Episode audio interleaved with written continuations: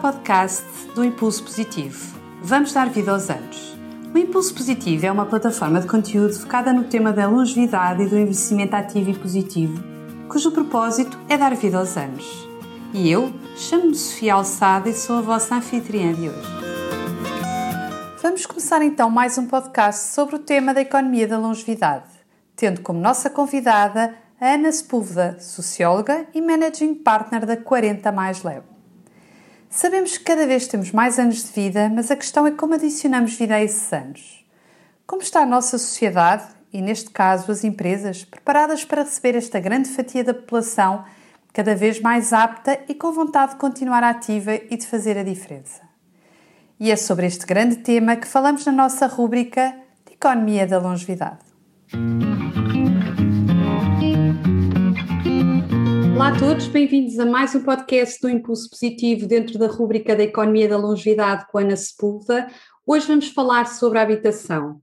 A 121 tem um observatório sobre a habitação em particular, um estudo muito interessante sobre a casa ideal dos portugueses e que nos deixou muito curiosas. É sem dúvida um tema importante, a nossa casa e a relação que temos eh, com ela ao longo da nossa vida. Portanto, nada melhor do que trazermos Ricardo Souza, diretor-geral da 121, para falar então sobre o Observatório e sobre este estudo em especial da Casa Ideal. Eh, bem-vindo, Ricardo, bem-vindo, Ana. É um prazer tê-los aqui. Sofia. Olá, Sofia. Muito obrigado pelo convite, é um prazer estar aqui convosco. Obrigada, Ricardo. Ana, queres começar? Quero sim, senhora. Ricardo, bom, nós nos conhecemos há relativamente pouco tempo, o estudo da da Century 21 é muito, é muito interessante. Vamos falar sobre um mercado que anda aqui na, na gíria a bombar, não é? Uhum. Este, este mercado do imobiliário, seja, seja compra-venda, seja construção, enfim, é um, é um mercado aqui ligado à questão sénior, é um mercado que Portugal tem sido cada vez mais foco. Eu, se calhar começava por perguntar em termos genéricos, não é? Como é que como é que avalia este mercado? Ou seja, temos aqui a parte da compra e venda, temos aqui também investidores que estão a querer construir conceitos residenciais. O Ricardo, que está numa das principais uma das principais empresas a atuar nesta área, que avaliação é que, que percepção é que tem do mercado? Que avaliação é que faz? Bom, nós temos o mercado imobiliário uh, em geral, o mercado imobiliário residencial tem demonstrado uma, uma grande dinâmica e uma grande resiliência no, nos últimos anos. E, em particular, durante a pandemia, uh, demonstrou uh, essa mesma resiliência e foi, uma vez mais, este, esta fileira do imobiliário da construção um, uma forte dinâmica. Mas tem havido algum, na nossa opinião, e temos alertado para isso, um foco muito grande no, no segmento de, de luxo e no, na parte uh, do turismo residencial. E deixámos de fora partes da população e de necessidades que existem hoje de habitação que são extremamente relevantes. E isso tem-se e está-se a demonstrar hoje numa grande carência de soluções de habitação para este tipo de pessoas, para os jovens, para os séniores, onde faltam soluções ajustadas às necessidades específicas do momento de, de cada pessoa, da sua vida, e, onde, e como interpretamos a casa, vivemos a casa e aquilo que também é o lado mais aspiracional que vamos tendo ao longo da nossa vida para, para a nossa casa. Nós temos uma população cada vez mais uh, envelhecida, é? a tendência de, de Portugal, uh, também da maior parte dos países desenvolvidos, é uma, uma, uma, população cada vez mais envelhecida e temos um, umas soluções de habitação hoje no mercado pouco ajustadas, seja pela dimensão das casas, pelos serviços adicionais que devem, que devem ter, pela, também pela questão muito importante que é a mobilidade que, que esta parte da população tem, uma mobilidade condicionada, não só na, pela idade, mas coisas que, questões de saúde que vão, que vão surgindo, e o nosso parque habitacional não está claramente preparado. E isto é uma oportunidade gigante. E cada vez mais os investidores estão atentos a estas soluções, seja pelas residências assistidas, para esta população mais sénior, soluções com serviço incorporados, e tem, tem a ver, de facto, aqui algo uh, que nós consideramos nos trabalhos que têm sido desenvolvido com, com investidores, com promotores imobiliários, uma evolução muito grande na sensibilidade para, para esta oportunidade de negócio, para este gap entre a oferta e a procura. O que é que nós, de facto, estamos a ver? Muita desta população mais sénior, às vezes fala-se da dinâmica que estamos a expulsar estas pessoas das nossas cidades e que estão a ser muitas delas vivem uma situação mais dramática, é, sobretudo nas classes com menos poder de compra, que estão reféns dentro das suas próprias casas. Ou seja, estão em casas sobredimensionadas para as suas necessidades, casas demasiado grandes para pessoas que vivem, na sua maioria, sozinhos, só só, uma pessoa sozinha numa casa, para ocupar uma casa, um T3 ou um T4, um, sem elevador, ou seja, tem grandes dificuldades na mobilidade dentro da sua própria casa e dentro do seu próprio prédio, e, e isso leva a que muitas destas pessoas ou fiquem reféns dentro das suas casas, porque não conseguem vender e encontrar uma solução eh, ajustada às suas necessidades. Nós hoje temos uma visão otimista do que está a acontecer. Vimos que cada vez mais, depois de mais de uma década, onde todas as atenções estavam no luxo e no mercado internacional e no, no turístico, que há sensibilidade para estas necessidades específicas, para, estes, para, estas partes do mercado tão importantes na nossa sociedade, e mais somos uma sociedade que, que, está a envelhecer, não estamos a ficar mais jovens como sociedade, é aqui algo que está a transformar e os projetos que nós temos vindo a acompanhar e que estão a aparecer no mercado são claramente, estão claramente alinhados com estas novas necessidades. Ah, e eu juntava, até porque são dois extremos, mas têm necessidades muito similares, os jovens e esta população mais e a população mais sénior. Mais velha, sim. Porque os jovens têm um desafio acrescido que é a falta de capacidade económica. Uh, Fala-se muito que, e nós também investigamos sobre isso no nosso observatório, que os, os jovens emancipam-se muito tarde em Portugal. Mas eles emancipam-se tarde não é por uh, não quererem iniciar a sua emancipação mais cedo. Não há soluções de habitação ajustadas ao seu poder de, de compra. Somos e isso faz com que se atrase cada vez mais a sua, a sua emancipação, que coincide, na maioria das vezes, com a vida em, em casal. Não sei, quando encontram um parceiro, uma parceira, iniciam a vida em conjunto. Porque, de facto, uma pessoa sozinha ser proprietário ou inquilino de uma casa é hoje em Portugal, tendo em conta o nosso rendimento médio, muito difícil. Então, a entrada numa casa, seja por arrendamento, seja por, um, por compra, acontece com essa união, com essa união de facto, o casamento ou passarem a, a viver juntos. E na, na, na população mais sénior é um percurso inverso, que é, a pessoa acaba por ficar sozinha, tem uh, um bom património, a maioria... Saída dos filhos, não é? Pode não ser necessariamente ficar sozinha, não é? Portanto, estamos aqui com uma nova dinâmica e o que nos deixa otimistas é que, um, está na agenda política, dois, está na agenda dos promotores e dos investidores, uh, tanto os nacionais como os internacionais, este, estas oportunidades e vimos já um movimento na cidade de Lisboa, nos conselhos à volta da cidade de Lisboa, dentro da área metropolitana, no Porto, no Algarve, e, e algo também muito curioso nas cidades mais secundárias começa a haver também esta dinâmica, estas soluções.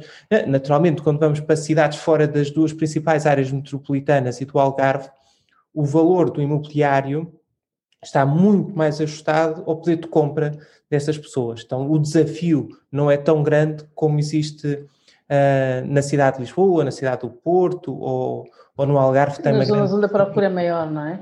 E tem uma pressão internacional muito grande que uh, influi naturalmente. Inflaciona os valores, é, claramente. Não é? A sensação que eu tenho é que nós nos deslumbramos um bocadinho em relação aos séniores ricos e aos estrangeiros e ao mercado de luxo. Quer dizer, eu falo por Lisboa, não é? Portanto, a percepção que eu tenho, e o que obviamente é crítico, nós deixamos aqui uma classe média, muitas vezes sem, sem média, média baixa, sem, sem soluções acessíveis de, de habitação. Eh, antes de entrarmos provavelmente nas questões que têm a ver com o resultado do vosso, do vosso observatório, acho que era interessante as pessoas conhecerem um bocadinho a Century 21 e, e, principalmente esta lógica do observatório, ou seja, o que é que leva uma empresa como a Century 21 a ter este, este observatório e, e, e principalmente a divulgar os resultados, não é? Partilhar a partilhar estes resultados com, pronto, com a comunidade, com a sociedade. É? Nós, quando iniciámos o nosso projeto em Portugal, foi em finais do ano 2004, a grande dificuldade que nos deparamos foi com a falta de informação, sobretudo falta de informação qualitativa e falta de informação quantitativa atualizada. Não, não é suficiente saber quantas casas se venderam, qual o valor de metro quadrado, quantas casas construíram, quantas licenças foram emitidas. É importante, mas é importante sabê-la de forma atualizada e em tempo útil. Eu saber hoje o que aconteceu há dois anos atrás não é muito útil para podermos pensar o futuro das nossas cidades, o futuro do, do nosso país, as necessidades do, dos portugueses e as oportunidades que existem tanto no mercado nacional como internacional. Mas, acima de tudo, sentimos falta de uma informação qualitativa. É porque se estamos só a olhar para trás com os dados estatísticos, perdemos o foco naquilo que tem que ser o futuro e das novas necessidades das pessoas. E acabamos muitas vezes por ser influenciados ou por estudos, ou por informação, ou por percepções eh, construída com base em realidades muito diferentes das nossas e daquilo que é a cultura uh, dos portugueses, das famílias portuguesas, uh, das inquietudes, dos desejos, das aspirações e como a nossa uh, núcleo familiar é construído e vivido. E esse foi algo que assumimos desde a primeira hora como um propósito nosso, ou seja, habitação é um bem de primeira necessidade. não é uh, algo de especulação, de investimento, como estamos sempre a falar. Estamos sempre a falar em tijolo ou no edificado, estamos sempre a falar em investimento. O que, no nosso entender, o que estamos a falar no mercado imobiliário essencial são em pessoas. E o foco tem que estar nas pessoas, nas suas necessidades, nas suas aspirações, uh, o que é que podem pagar, o que é que não podem pagar, o que é que gostariam. Então assumimos isso desde a primeira hora como um propósito nosso, porque entendemos que se houver um desenvolvimento da habitação sustentável no nosso país, todos ganhamos. E se pudermos contribuir para essa informação, uma vez que nós hoje temos mais de 3 mil pessoas no terreno, diariamente, a falar com proprietários que estão a vender as suas casas, com, com famílias que estão a comprar as suas casas, isto dá-nos, de facto, um, um sentimento e um pulso do mercado que nos gera naturalmente esta inquietude, porque muitas vezes vemos estes inputs e estas ideias e conceitos que sentimos no terreno uma direção diferente. E aí surge esta necessidade de irmos nós para o terreno com, com aquilo que é a informação que disponibilizamos, com os insights que temos, para validar essas tendências, essa, essas ideias, essas necessidades.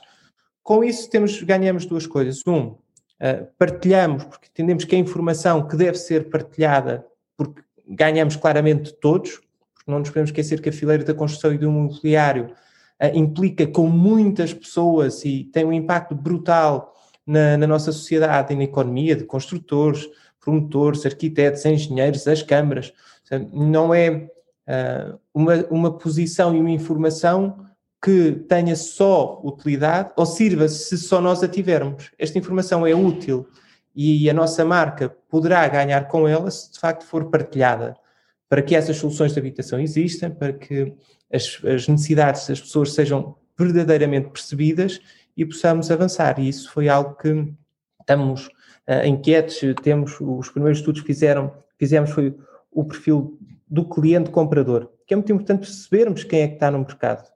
O, os jovens, as, as tendências, necessidades, as problemáticas nos jovens do acesso à habitação, a acessibilidade à habitação, o, o impacto do, do Covid naquilo que é a percepção da casa e as novas necessidades da casa, tudo uh, informação para nós uh, mais do que relevante, essencial para, para o desenvolvimento do, do nosso negócio. O que é que nós fazemos diariamente? Nós trabalhamos diariamente para ajudar pessoas, as famílias, os jovens, no seu processo de encontrar o espaço onde vão viver. E se eles procuram algo que não existe no mercado, temos, temos todos um problema. E então o que nós queremos é isso, é conhecer bem a, a dinâmica e poder contribuir para que essas soluções surjam no, no mercado. Aqui a, a ouvi-lo e a pensar numa coisa, nós, nós até há uns anos atrás achávamos que tínhamos aqui uma série de coisas na nossa vida que eram, que eram para sempre, não é? Começámos com a ideia do casamento para sempre, depois era a ideia do emprego para sempre, mas temos a ideia da casa para sempre. Não? É? Nós sabemos hoje em dia também que eh, Portugal é dos países, pelo menos a nível europeu, onde nós temos, as pessoas têm mais segundas casas, portanto, isto pode ser aqui uma fonte de, de, de dinheiro e de rendimento, mas já vamos a esse, a esse tema. Mas eu gostava de pegar nesta história do para sempre. Faz sentido nós hoje em dia comprarmos uma casa para a vida? Uh, uh, temos esta história da casa para sempre. As casas vão ser, eu vou-lhe chamar amovíveis, no sentido de que eu consigo ter uma casa e que consigo gerir o interior da casa de forma que ela se vá adaptando às minhas diferentes fases da vida? Qual é a vossa percepção? Essa foi das primeiras questões que, que, tivemos. Uma coisa é certa, não é? Que eu acho que todos temos interiorizado. Há uma cultura de proprietário, ou existia uma cultura de proprietário. Muito portuguesa, não é, Ricardo? Já agora. Mas é muito é, latina. que eu acho muito importante. Ou muito latina, tem mais do que só é, portuguesa, é, não é? Muitos é. dos países do, do, sul da Europa, não tanto os do norte. E, e, depois, já agora, depois de responder à da Ana, era importante perceber que, porque é que isso é assim, não é? Mas aqui a questão foi, isto existe, mas será que há uma tendência que vai contrariar esta cultura e está a nascer e emergir uma nova cultura, como percebemos a casa, como interpretamos a casa e o que queremos de, da nossa casa no, no futuro e qual, uh, qual é que vai ser a aplicação das poupanças? Vai continuar a ser numa segunda casa? Típico que tínhamos no passado, quem casa quer casa, compramos casa, temos a nossa própria casa. Temos alguma poupança, muitos compram uma segunda habitação na sua zona de, de férias. Se eu sou de São Martinho, compro, compro a minha casa de férias em São Martinho, se eu gosto de Algarve, compro no Algarve, ou para a Figueira da Foz, ou para Moledo, no Norte, houve sempre esta tendência. Depois é comprar na minha terra. Se eu sou uh, de Santarém, conheço aquele mercado e compro uma segunda casa para colocar no mercado de arrendamento.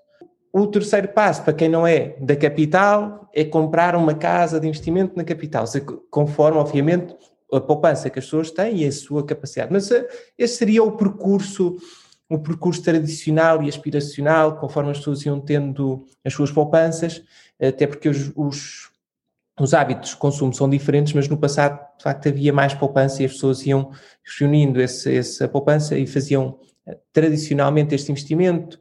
Quem tinha mais posse, o filho ia estudar para Coimbra, comprava um apartamento em Coimbra que depois ficava. Portanto, isto foi, foi a lógica. Isto tínhamos uh, assumido e validado quisemos perceber eh, com os nossos estudos foi o futuro. O que é que mais nos surpreendeu, sobretudo quando analisamos os jovens e esta ideia da casa para a vida e o que é que se quer? Hoje os jovens têm, de facto, uma ideia diferente.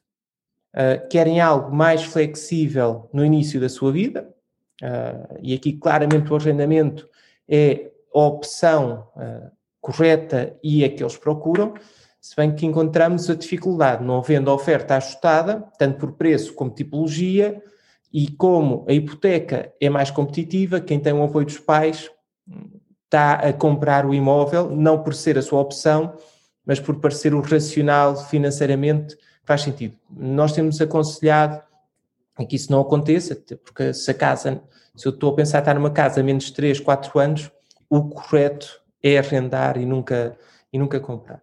Mas pronto, eles de facto querem isso, depois querem, na segunda fase, seja, quando iniciam a sua vida em conjunto, querem comprar. E aqui depende da capacidade, mas a, a casa ideal passa a ser o, o, famoso T3 de 90 a 120 metros quadrados, as quartos, duas casas de banho, um, idealmente com terraços, um conjunto de coisas, depois vão, há coisas que abdicam mais depressa do que outras, mas esse seria o ideal, e no fim uh, o aspiracional máximo na, na, sua, naquilo que é a sua projeção de futuro, a moradia. A moradia unifamiliar, com espaço, que, e que esta pandemia veio também reforçar esta tendência. Mas o, o, o mais curioso foi ver na, na, análise dos dados jovens de 18 anos a afirmarem querem casar, querem ter filhos e querem ser proprietários independentemente de haver uma fase inicial que, de facto, querem mais mobilidade, querem mais flexibilidade, mas vimos uh, reforçado, eu acho que temos que esperar talvez mais uma geração para vermos alterações no comportamento uh, neste comportamento do, dos jovens e na sua relação com, com a casa.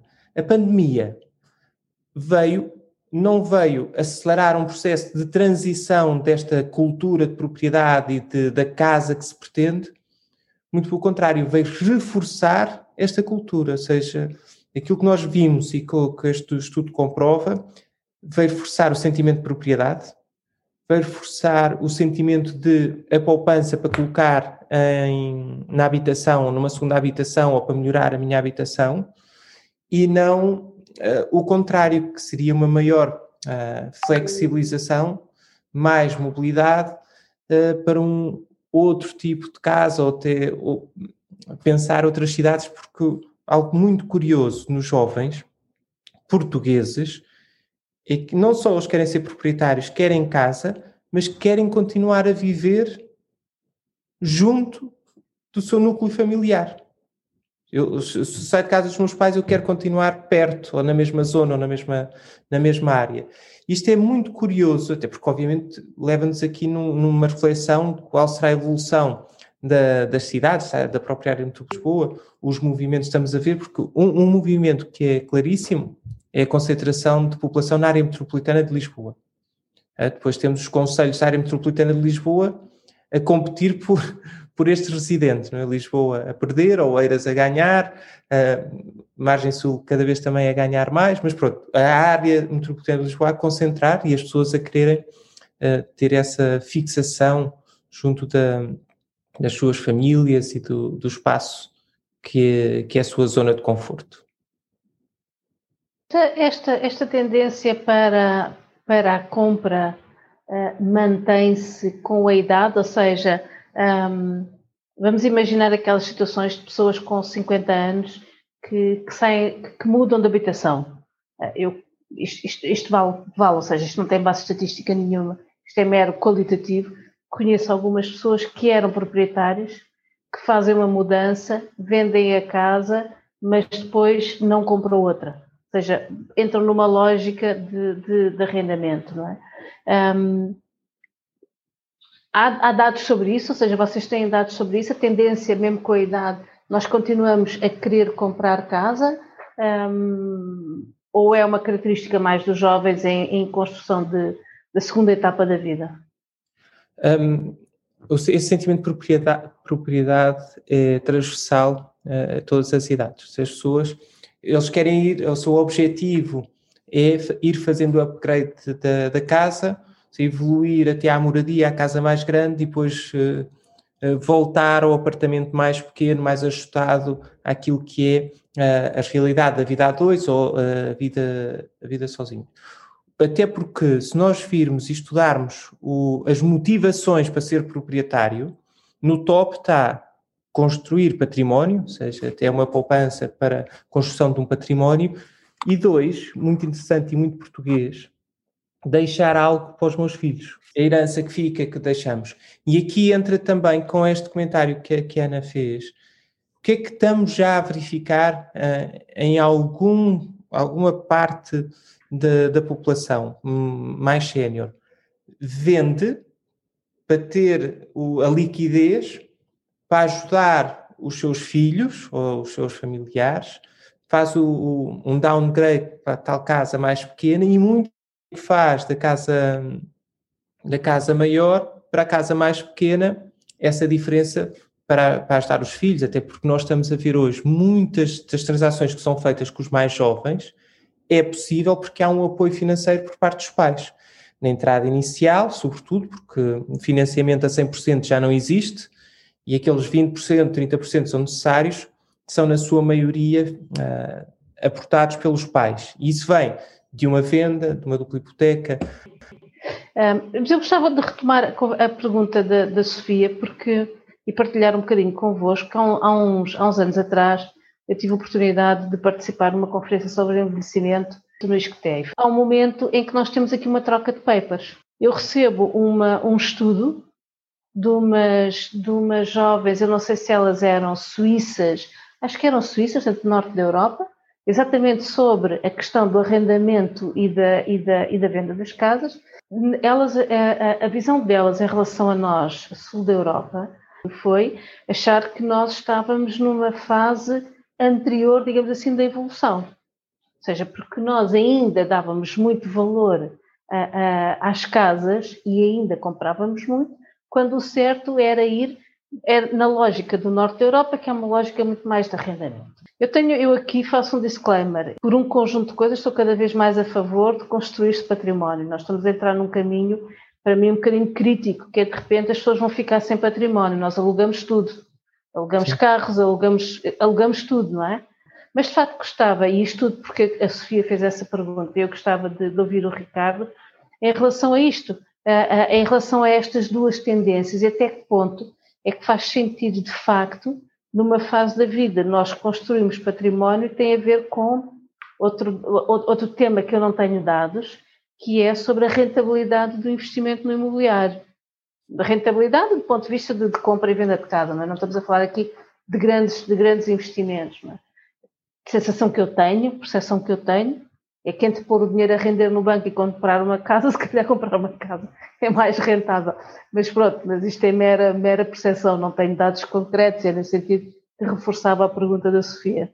Sem dúvida, porque de facto essa tem sido a motivação para muitas pessoas uh, entre entrar no mercado de arrendamento ou no mercado de compra ou de fazer esse segundo investimento numa casa ou na casa de férias ou numa casa no mercado de arrendamento, tem, por um lado, por um, uma uma postura também conservadora no nosso modelo de investimento pessoal, das nossas finanças pessoais, eh, onde percebemos o imobiliário e a habitação em particular como algo seguro, porque no limite é património meu que, que eu posso usar e posso ficar para os meus filhos, e, e aí vem a questão de rentabilidade versus a questão de segurança, é a questão de sentir segurança neste tipo de investimentos, versus mercados mais voláteis, como, como encontramos mercados financeiros, de, de, bolsa, e não há em Portugal essa cultura financeira também, que faz com que as pessoas tenham, uh, na sua visão, poucas opções de, de investimento das suas poupanças. E, e aqui, é, aqui há uma parte também, obviamente, de cultural, de educação, de formação, que deve ser trabalhada, porque também é importante diversificar o, o seu portfólio de investimento e como construímos o nosso património. Por outro lado, com as taxas de juros historicamente baixas, faz com que uh, o processo de compra para a habitação própria, uh, sempre que a pessoa pensa ficar mais de 5 anos numa casa, é inquestionável que a opção é comprar. Uh, se olharmos para, para, as linhas estatísticas, para as séries estatísticas de longo prazo, é, é irrefutável que a opção comprar é a opção correta. Mesmo no arrendamento, quem investe para arrendamento, o que é que nós estamos a ver nesta última, nos últimos anos, tendo em conta as taxas de juros estão tão baixas, os preços dos terrenos e das casas subiram, que as pessoas estão disponíveis para fazer este investimento com rentabilidades mais baixas. Enquanto no passado ninguém fazia um investimento para arrendar, comprar para arrendar, para ganhar menos de 5% ao ano, hoje é normal, sobretudo na cidade de Lisboa, na cidade do Porto, ou seja, na, nos principais mercados, ou no, no Algarve, longa duração, não estamos a falar em no alojamento local, aceitarem as rentabilidades de 3% ou de 4%, ou seja, segurança porque tem um património que tem liquidez. Ou seja, eu estou disposto a abdicar de uma rentabilidade, mas estou no mercado, no melhor mercado de Portugal que é o mercado de Lisboa.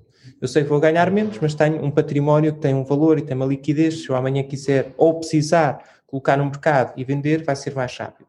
Versus uh, um investidor que, hum, que investiga um pouco mais, se calhar até começou a investir em mercados mais secundários da área metropolitana de Lisboa, como Odivelas, Amadora, onde consegue ir buscar rentabilidades bastante superiores, 6, 7, 8%, mas aí é um, um investidor que já é mais, um, gosta mais de risco, não? já sabe se calhar tem ali um ativo, está-lhe a dar uma boa rentabilidade, mas vai, vai ter um, uma liquidez inferior se precisar de vender rápido o seu imóvel. E o processo de compra uh, para venda também continua a ser interessante em alguns mercados, não, é? que é o comprar, reabilitar uh, e, e, colocar para, para venda, mas eu diria que o ponto fundamental vem pela confiança, segurança, o não gostar de risco e verem no, ou sentirem no mercado imobiliário, porque nós tivemos de facto uma crise muito complicada que foi a, a do subprime, que é uma crise que tem uma origem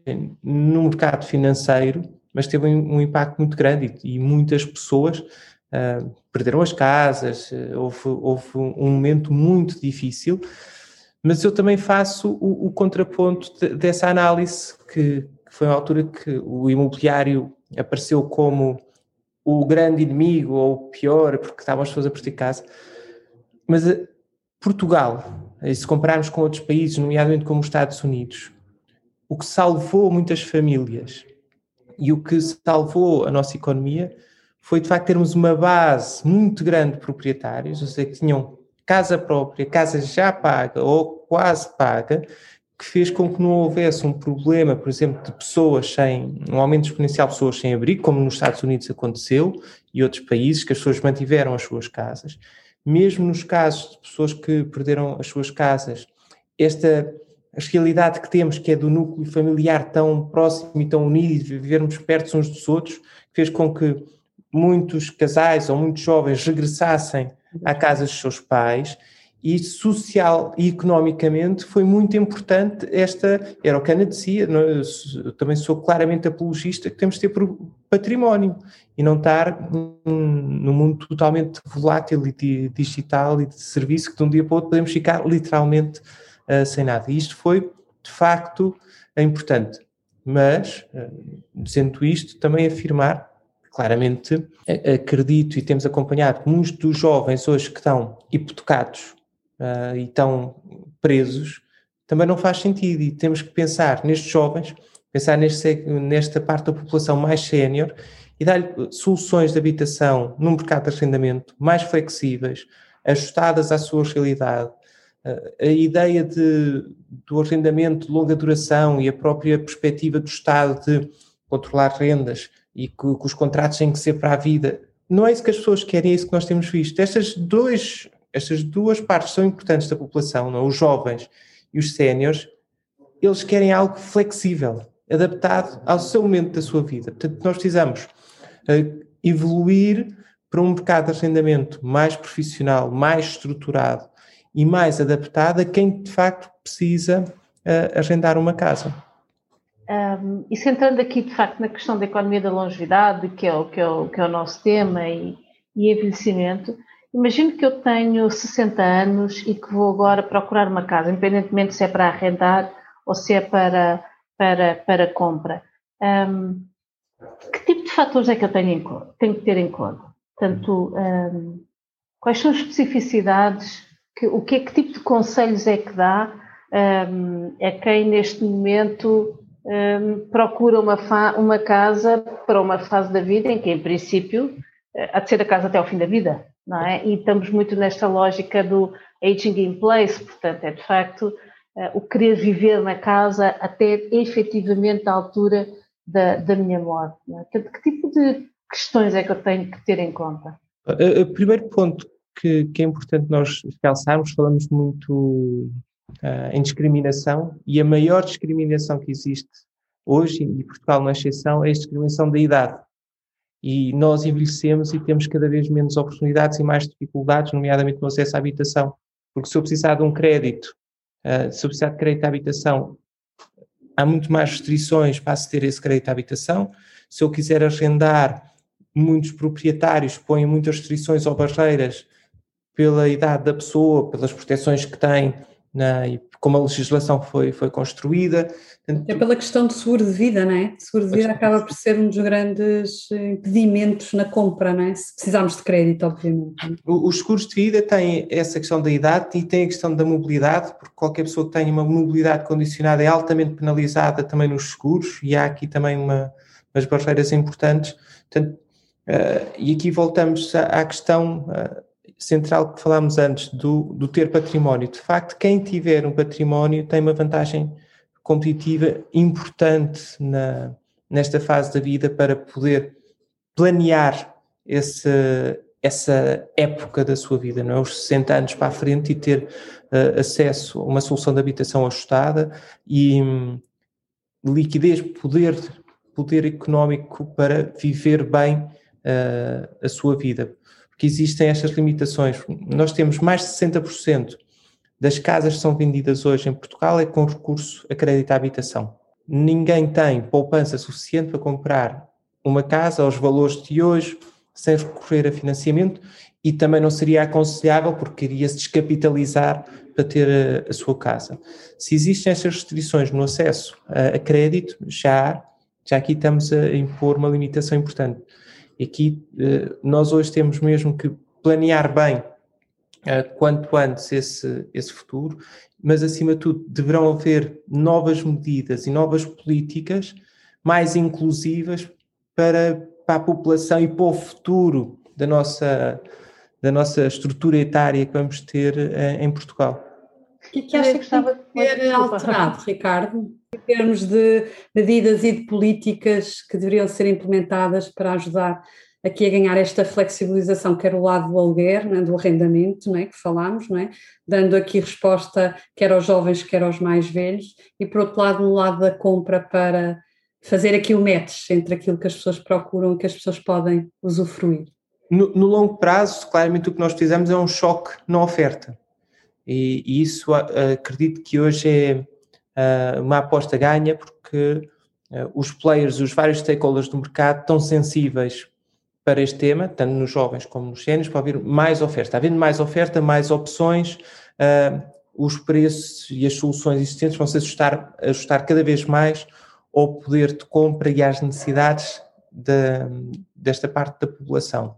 Portanto, isso seria o, o, longo prazo. No nosso setor imobiliário, no mercado imobiliário, como sabemos, qualquer decisão tem um impacto a longo prazo, é? porque o, o ciclo de construção, é muito longo, desde as licenças, a aquisição, a construção é, é bastante longo.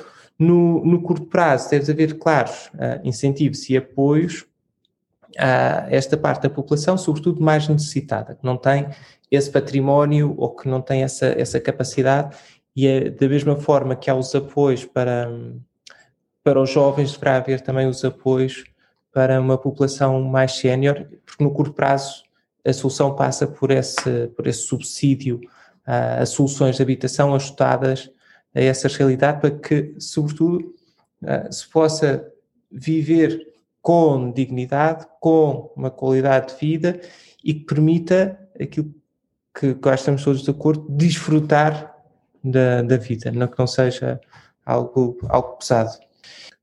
Eu, a última pergunta, Ricardo, que eu lhe fazia, e não sei se isto entra propriamente no âmbito daquilo que é a vossa área de atuação, mas uh, uh, uma pessoa na empresa que está e na função que está, pelo menos alguma opinião assume que, que tenha, que tem a ver com conceitos habitacionais comunitários uh, inovadores. Concretamente, estou a falar em termos de co-housing, co-living, é? Que são conceitos que se que têm tendencialmente uma grande uma grande responde às vezes a algumas das questões das pessoas mais velhas, que é eu quero a minha independência, mas o interessante de viver em comunidade. Vocês já começam a ter esse tipo de procura? Já se começa no vosso mercado ou no tipo de, de, de procura de conceitos de habitação? Isto já é tema ou, ou ainda nem tanto?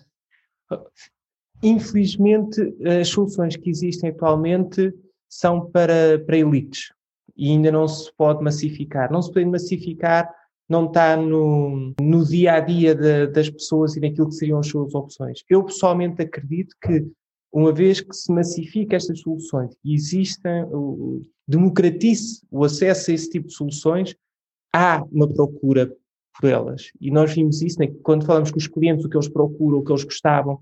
Eu quero uma casinha mais pequena, mas não quer estar sozinho, não quer quer estar num sítio, sei, no tal, no bairro, na, na cidade dos 15 minutos que falávamos também no outro dia, e quer ter assim tudo próximo. Quando nós ouvimos os insights do que é que a pessoa realmente quer, essa é a procura, e há a procura por esse tipo de soluções. A problemática hoje, não existe oferta, sobretudo não há uma democratização dessa oferta para chegar à, base de onde está a procura. Então as soluções que existem e o movimento que existe ainda é muito elitista, faz com que uma pequena parte dessa população possa ter acesso não só a, a, a chegar lá, mas a pensar sequer nisso, porque a informação nem sequer chegou um, à, à, maioria da, da população e do potencial cliente. E aqui, obviamente, que os investidores, os promotores que tiverem essa visão de colocar esse produto no mercado, nós uh, na C21 Portugal assinamos por baixo que vai haver procura. Mas tem sentido essa, essa eh, até procura de, para investimentos nesta, nesta lógica de co-housing e co-living começa a haver esta procura até de investidores estrangeiros, penso eu, portanto tem, tem havido Sim, uma maior... Cada vez mais, e nós, eh, sobretudo pessoas que vêm lá está do, do norte da Europa, que esses investidores que conhecem as dinâmicas, percebem para onde é que o mercado pode, pode ir, que estão a fazer essas apostas. Obviamente nesta fase estão a fazer apostas como os early beginners num segmento mais premium. Claro. E, e, não há ainda uh, essa democratização que nós acreditamos que, que, vai chegar, porque a tendência que existe é da população envelhecer. Sabemos que um, um cliente objetivo que estamos a atrair para Portugal é um cliente sénior, o seu cliente internacional que estamos a atrair também é um cliente sénior, sei que vem ainda pôr mais pressão na procura nesse tipo de soluções e nesta lógica de longevidade, não é? Que é para estas pessoas que estão nesta etapa da, da vida, é, é, é, claramente uma inevitabilidade e nós temos vindo a, reforçar isso, temos trabalhado com muitos investidores e tem-nos pedido muita ajuda, porque uma das coisas que nós temos essa vantagem com a, com a nossa rede de, de distribuição que estamos de norte a sul, é poder contactar e dar esse hum, feedback sobre o pulso do mercado. O que é que está a acontecer? Quem é que vive nas casas? Quem é que comprou? Quem é que está a vender? E com isso podermos uh, tirar conclusões para uh, anteciparmos o movimento do mercado e essas futuras necessidades do, do mercado. Boa, obrigada Ricardo. Eu acho que estamos mesmo aqui quase com uma hora. Não sei se há alguma questão que queira, alguma coisa que queira falar relativamente ao observatório, alguma dica que queira deixar aqui aos nossos ouvintes, eh, pressupondo aqui muito esta lógica da longevidade, portanto estamos a falar para um público com mais de 40 ou mais de 50 anos, portanto se há alguma dica que queira deixar na lógica da habitação, a conversa foi super interessante porque é nestas conversas, quando fazem perguntas e que, que muitas vezes somos levados em raciocínios que não são o nosso normal, então foi, foi muito interessante pôr a pensar e eu acho que esse é o exercício que todos devemos fazer para encontrar soluções e podermos avançar. Um, nós vivemos num país extraordinário, em particular para, para esta parte da, da população com condições únicas, se, se de facto houver aqui um, uma lógica mais altruísta de olharmos para, para estes problemas e encontrar as, soluções, temos um grande potencial pela frente. Eu, eu como Ana, acredito que é importante continuarmos e preservarmos esta cultura de propriedade e de construir património já se revelou muito importante no, no passado. E nós, quando olhamos para, para famílias que, que estão e que têm uma grande continuidade, vê-se que há uma base, de facto, nesse património, porque o património também ajuda a criar essas raízes tão importantes e valores tão importantes que temos vindo a transmitir e que não se podem perder uma, e, e caminhar para uma sociedade mais descartável que não, no médio e longo prazo, acredito que tem, temos mais a perder se formos só nessa direção e perdermos aquilo que são as nossas raízes, aquilo que nos caracteriza e, e essa união de, de, família e de proximidade de família que é tão importante e que a propriedade acaba por ser e a casa muito representativa desses, desses valores. Sem dúvida. Assina, assina. Assino. Assinas em baixo, claramente, em claramente. Eu acho que assinamos as duas em baixo, muito sim, sim, sim. satisfeitos. Portanto, assim, só para ficarmos aqui com as principais coisas que falámos, Portanto, existe claramente uma, uma carência de soluções de habitação ajustada ao momento de vida das pessoas, seja numa lógica dos jovens, seja numa lógica dos mais velhos. Portanto, existe claramente uma necessidade de sensibilizarmos para este gap e trabalharmos o lado da oferta para que se possa dar resposta ao mercado para este tipo de soluções. No entanto, o Ricardo tem uma visão otimista desta, desta realidade, portanto, ele acredita que isto está cada vez mais na ordem do dia, que as pessoas estão mais sensíveis a este tema e que existe projetos alinhados para estas novas realidades e, portanto, quer do lado do arrendamento, quer do lado da oferta para aquisição, uh, existe claramente há esta necessidade de trabalharmos e começa a haver esta sensibilização. Portanto, o Observatório no Centro 21 serve para uh, comatar uma falta de informação, quer qualitativa, quer quantitativa, portanto, no fundo, há uma partilha de informação sobre as tendências, as necessidades. Uh, e todas as questões uh, de, de, impacto na área da habitação, nomeadamente as questões pós-Covid ou de Covid, não é, que vêm alertar para a questão da relevância da nossa casa e da habitação ao longo do tempo e, portanto, e como é que ela veio a assumir mais importância no nosso dia a dia. As pessoas em Portugal, eh, alguns dados não é, que saem também aqui do Observatório, querem morar perto da sua família, não é? isto tem muito a ver com a nossa cultura, queremos ser proprietários, isto também é transversal, e o ideal é termos então uma moradia Uh, numa fase inicial, se calhar um T3, o dito T3, que o Ricardo mencionava, mas com a evolução do tempo, uma moradia é o sonho da maioria dos portugueses e, portanto, claramente uma casa que tenha espaço e que tenha, sobretudo, espaço exterior e mais tarde, ao longo da vida, se calhar procuramos novamente uma casa mais pequena que se ajuste à nossa realidade. Muitas vezes também serve para ajudar as gerações mais jovens, não é? os nossos filhos, dando-lhes aqui uh, o suporte financeiro que eles precisam para a compra da primeira habitação e para eles próprios construírem o seu património. Isto é muito cultural, é muito português e, portanto, faz parte da nossa cultura. Portanto, confiança, segurança e aversão ao risco é o que caracteriza os investidores portugueses ou os portugueses em geral, e portanto, se pudermos ter esta capacidade de investir e de construir património, isto serve-nos ao longo da vida para ganharmos aqui as nossas raízes, não é? como o Ricardo finalizava, não é? a importância de vivermos bem com, ra com raízes na nossa família, na nossa casa, e portanto a casa é muito reflexo disso.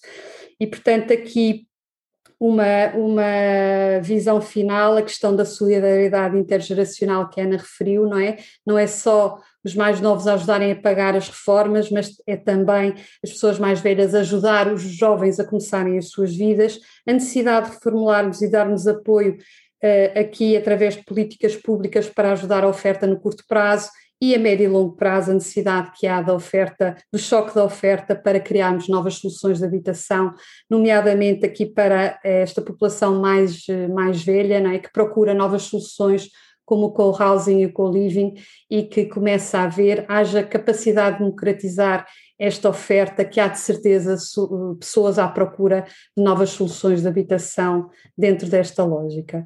Eh, resta-me agradecer, Ricardo, pela, pela partilha, não é? Eh, não sei se alguém tiver curiosidade para ir ver o observatório, como é que chega ao observatório? Nós temos todos os nossos estudos e investigações no nosso site, centro21.pt, uh, barra estudos, se eu não estou, se eu não estou em erro. Mas centro21.pt está lá no menu principal, estudos, e aí podem encontrar um, tanto o estudo do, do, perfil do comprador, o perfil dos jovens, a acessibilidade à habitação, e vamos publicar na próxima semana o estudo sobre o impacto do Covid na habitação e nas preferências dos portugueses na, nas suas casas. Boa, fica já aqui o convite para quem tiver curiosidade de saber o impacto então do Covid o que é que muda aqui na procura da casa ideal não é, no pós-Covid. Obrigada, Ricardo, mais uma vez pela partilha e por toda a informação que nos deu aqui sobre esta área tão importante que é a habitação, portanto, a nossa casa, né? e portanto, tudo aquilo que isto representa ao longo das nossas vidas. Ana, até uma próxima. Até uma próxima, Ricardo. Mais uma vez, Obrigado. muito obrigada. Obrigado, uma boa tarde. Obrigada, boa tarde.